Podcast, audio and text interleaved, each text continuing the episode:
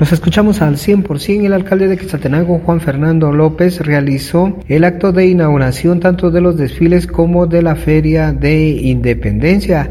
Él habla sobre la importancia de estas actividades mismas que vendrán a reactivar la economía del municipio, del departamento y de varias regiones del país. Es una alegría bastante grande que se siente ya que el fervor patrio empieza a sentirse desde ahorita, siempre lo tenemos, pero hoy eh, más que nunca se siente después de dos años de eh, la mayoría de gente estar encerrados, hoy pues se, se, abren las puertas a estas celebraciones.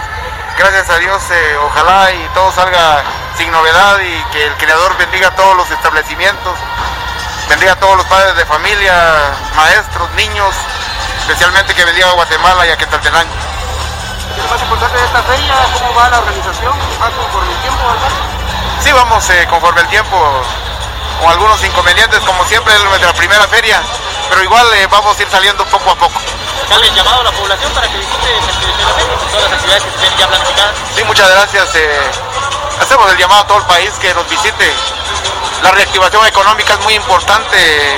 Hay muchos vendedores, empresarios empresas enormes que vienen a, también con la esperanza de poder recuperar su economía acá, pues eh, los esperamos con los brazos abiertos a todos los hoteleros, eh, restauranteros, eh, a todas las personas que de una u otra manera pues tienen la esperanza de poder recuperar parte de su inversión acá, pues Dios los bendiga y ojalá tengan buenas ganancias ellos. Dentro del acto inaugural no participó el director departamental de educación debido a que en, esa, en ese mismo horario en el que se realizaba el desfile fue citado por el diputado Adán Pérez para presentar un informe respecto a su gestión. Regreso a cabina como nos escuchamos.